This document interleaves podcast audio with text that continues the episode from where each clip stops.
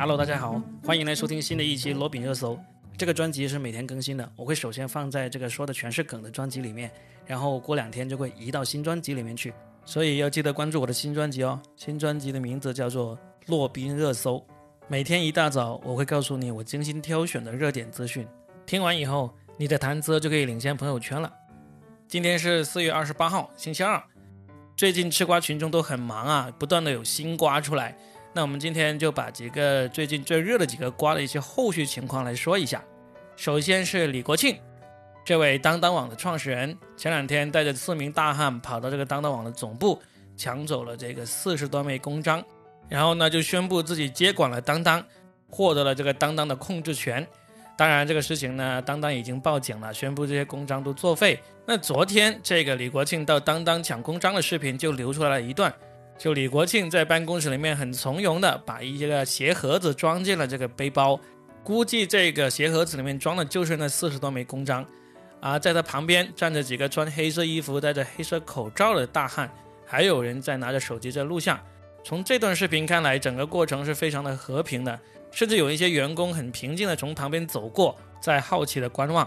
当然，这段流出来的视频呢，远远不够啊，大家都没有看到最劲爆的内容，而其他的瓜也没有更进一步的出来。就是说，例如这个公安局立案没有，然后呢，李国庆现在处于一个什么样的状态，这些都还不知道。因为之前有记者想要联系李国庆进行采访，他就说啊，现在正忙着接管当当了，没空接受采访，所以也就没有更多新的瓜了。但是比较有意思的是。现在不少人觉得李国庆这一招好像真的是挺对的，而且真的有可能是翻盘的。在新浪财经做出来的一个投票里面，让大家投票认为看看谁会在这场权力斗争里面赢出来，究竟是李国庆还是这个当当的现任总裁俞渝？居然俞渝的得票没有比李国庆高多少。在我去投票的时候，我就看到俞渝有三万票左右，而李国庆也有两万多票。然后呢，我在知乎上面看到一个北京市春林律师事务所的律师叫庞九林的，他写了一篇文章来支持李国庆去抢这个印章。这位庞律师号称在检察院工作了三十多年，然后呢也有十五年做律师的经验。他说，李国庆抢印章是最简单、最合理、最有效维护自己权利的手段。抢了印章，抢了营业执照，那就主动了。他举了一个真实案例来支持自己的这个观点。他说。香港某公司投资千万，在某省会城市建立了一个公司，在内地聘请了一个团队来打理公司，股东是香港公司，法定代表人和其他经理班子都在内地。经过十多年的发展，公司越做越大，影响力越来越大。但是香港老板却发现团队不听指挥了，每年盈利千万，香港投资人却一分钱都拿不到。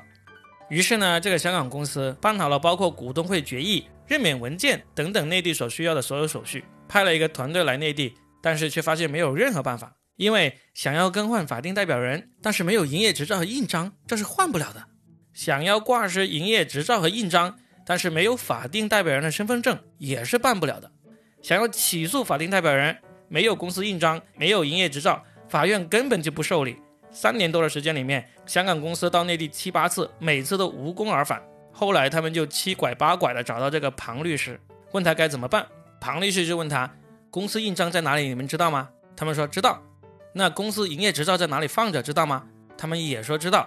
庞律师又问：那公司什么时候人最少？你们什么时候能够进入公司放印章、放营业执照的地方呢？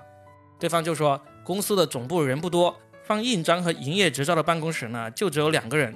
于是呢，庞律师就让他们做好这个董事会、股东会等各种决议，更换内地法定代表人、更换财务总监、更换总经理等等文件都先做好。就让香港公司的人呢，紧紧盯着放印章和营业执照的这个办公室的情况。有一天，看着办公室小姑娘来了，其他员工还没到的时候，六七个人冲进了办公室，把营业执照摘下来拿在手里，让小姑娘把公司印章也交了出来。等到公司的法定代表人听到消息报警的时候，警察来了，他们就把包括免去法定代表人、财务总监、总经理在内的各种文件拿给警察。警察核实了身份，确实合法，那就不管了。因为这时候他们已经控制了印章和营业执照，并且当即宣布接管公司，一下子就解决了问题。紧接着就查账，查出来前任法定代表人侵吞公司巨额财产的事实，就把这个前法定代表人送进了监狱。庞律师就总结说，这个案件如果不是用这种抢公章的方法，就算再过几年也是解决不了的。这个例子听起来真的是惊心动魄啊，就好像看电视剧一样。但问题是，李国庆的情况不一样啊。最根本的不一样就是，这个香港公司他是这个公司的实际控股股东，而在当当里面，现在白纸黑字的是鱼鱼占百分之六十四点二，李国庆占百分之二十七点五一。还有天津的两个有限合伙公司是小股东，占百分之八点零一。哪怕李国庆取得了这两个小股东的支持，他的股权也才百分之三十五点五二，也是不能取得公司控制权的。他为什么觉得自己会有控制权呢？因为他的逻辑是这样的：他跟自己老婆鱼鱼加起来的股份呢，有百分之九十一点七一，这部分的股权是夫妻共同财产，所以他一分为二，他的股权呢就变成了百分之四十五点八五五。再加上那两个小股东的支持，就变成了百分之五十三点八七，那不就超过半数了吗？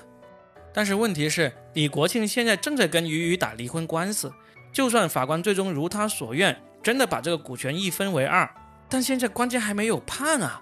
你不能说法官肯定会这样判，那我现在先来接管一下，这个逻辑要是成立的话，基本上公司法的股权登记就没有任何意义了。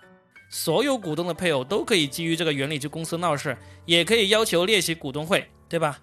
所以简单来说，他们两夫妻的财产分割呢是归婚姻法管的，但是公司的治理、公司的控制权，这个是归公司法管的。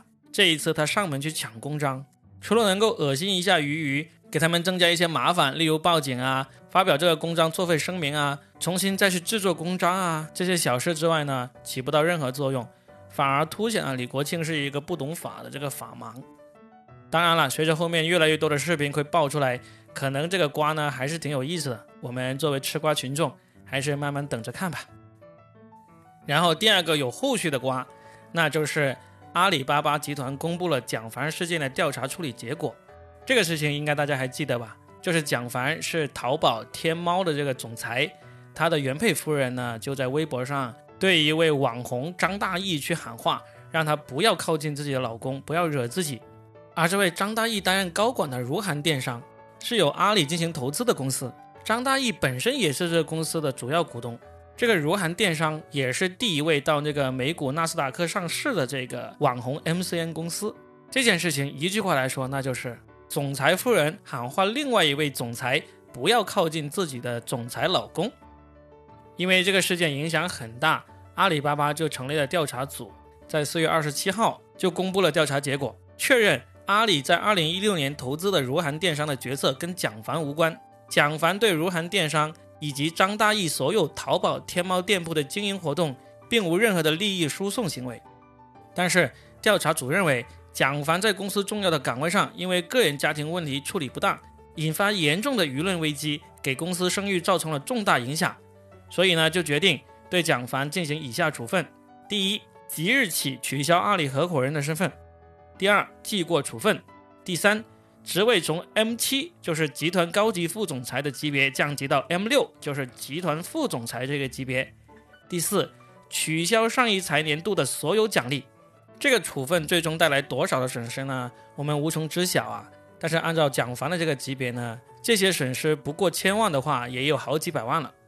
所以这个决定一出来，就出现了一个奇怪的现象，有不少人跑去骂这个总裁原配夫人，说她不识大体、不明智、不理智，导致家庭损失这么大。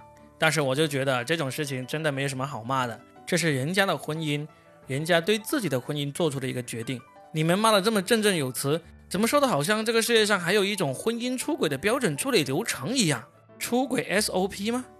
婚姻如饮水，冷暖自知。并不是那么随便就可以用数字来计算出来的。真要骂就去骂蒋凡吧。